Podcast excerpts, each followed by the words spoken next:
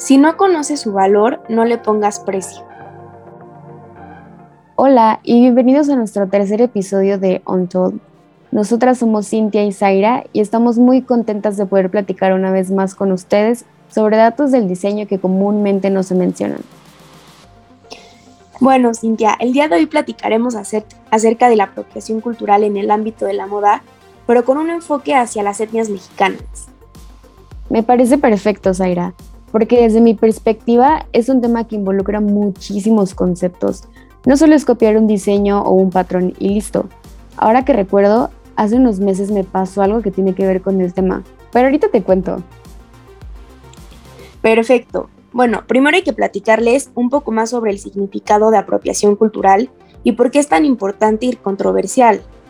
Pues bueno, de acuerdo con el diccionario de Cambridge, es el acto de tomar o usar una de, las de una cultura que no es la tuya, especialmente sin demostrar que entiendes o respetas esta cultura.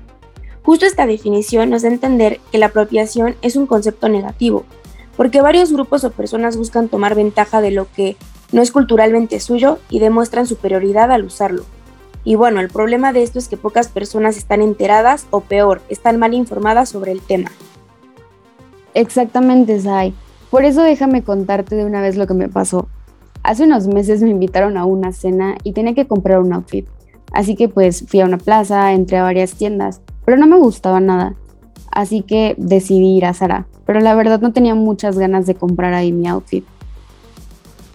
Ay, pero ¿por qué no te gusta su ropa?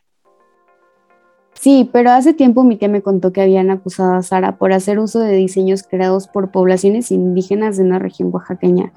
De hecho, me platicó sobre un vestido que tenía como bordados azules, el cual su diseño estaba basado en símbolos ancestrales y tradicionales, producidos principalmente pues, por manos mixtecas.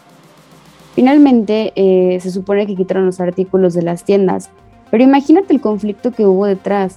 O sea, incluso después de esta plática, googleé sobre el tema y vi que la Secretaría de Cultura mexicana exigió explicaciones a, a la marca del por qué privatizaban propiedad colectiva y que justo esto fue un acto de apropiación.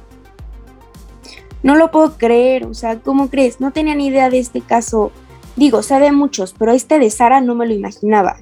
Y justo ahora que me comentas de Sara siendo una marca europea, yo supe del caso de la diseñadora francesa Isabel Marant, pues ella ha sido acusada no solo una, sino dos veces por apropiación cultural. Yo hace unos años escuché de una así, pero dos veces.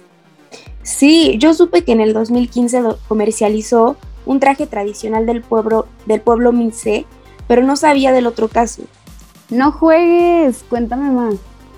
Pues sí, ve, te cuento. En su colección, Etoile FW20 imitó tejidos geométricos purépchas, en una capa la cual denomina como Gabo Wool Blend Poncho el cual aparte vendía en 530 euros aproximadamente. Obviamente por eso y mucho más se le exigió dar explicaciones, pues además del uso comercial de los diseños que pertenecen a esta comunidad, que aparte no se disculpó, o sea, bueno, sí se disculpó, pero no reconoció la apropiación cultural, incluso trató de justificar sus acciones cuando en realidad se trataba de esto, del robo de un patrón tradicional indígena.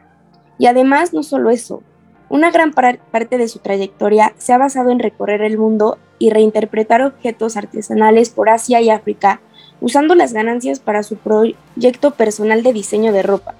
Y pues actualmente, como sabes, tiene tiendas en París, Dubái, Milán, Madrid, Shanghai, Tokio, entre muchos otros países, y se ha convertido en una de las referentes de la moda actual. Y pues obviamente sabemos sobre sus logros, pero y lo reconocida que es, pero detrás de todo eso hay una persona que desde mi punto de vista, no sé qué opines tú, no actúa éticamente, no asume las consecuencias y no es capaz de aceptar las denuncias de apropiación cultural y pues simplemente justifica sus acciones. Sí, y con toda razón. Y más que eso, me da coraje saber que hay más casos similares, como el de Carolina Herrera. No sé si lo has escuchado. No lo había escuchado y de verdad no lo puedo creer. No me digas eso, a mí tanto que me encantan sus bolsas. Pues sí, pero déjame te cuento. Se supone que Carolina Herrera lanzó la colección Resort en 2020. Y bueno, los diseños se caracterizaban principalmente por ser supuestamente folclóricos.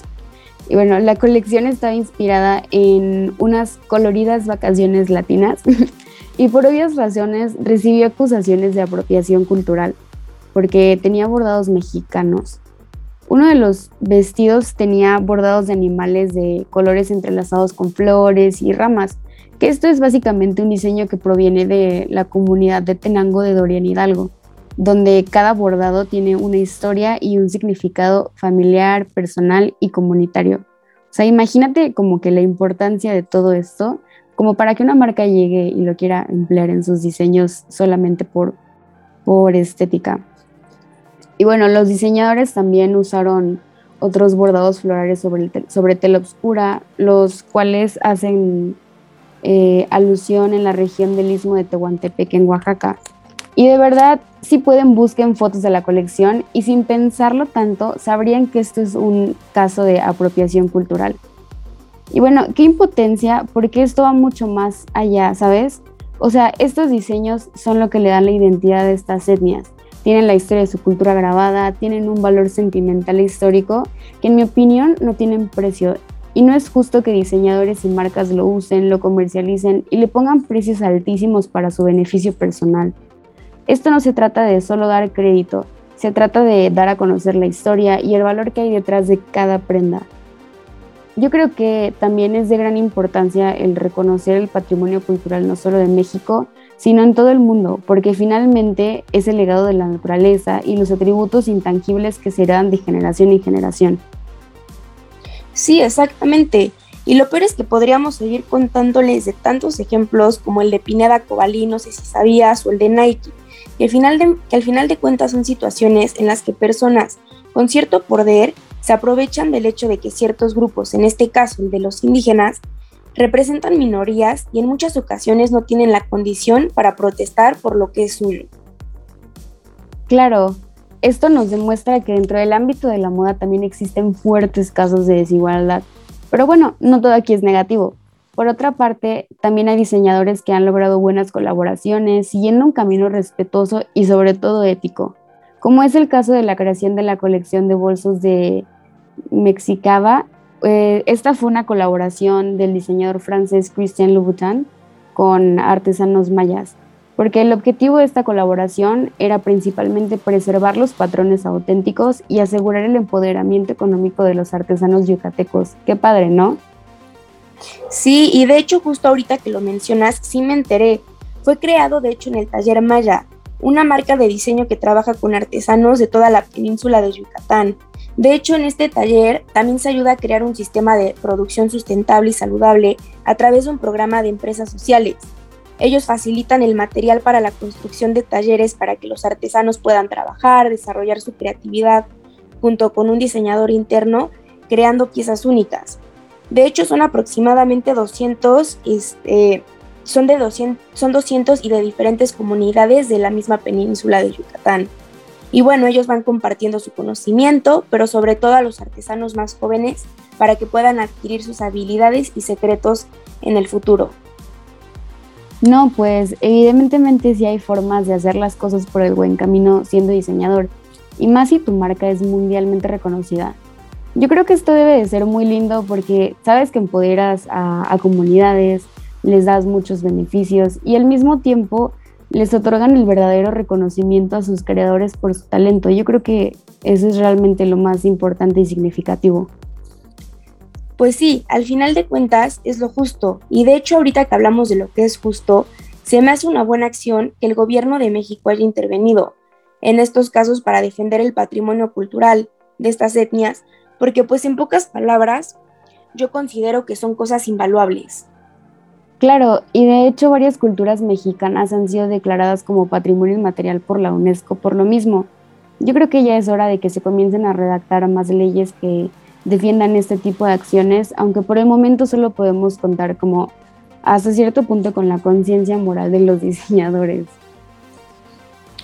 Y bueno, esperamos que este tema en los últimos años, que ha sido poco controversial, sea del conocimiento de todos, para que pronto pueda haber mayor justicia para todos estos grupos. Y bueno, pues finalmente queremos agradecerles de todo corazón a quienes nos han estado escuchando en estos capítulos. Hasta pronto. Bye.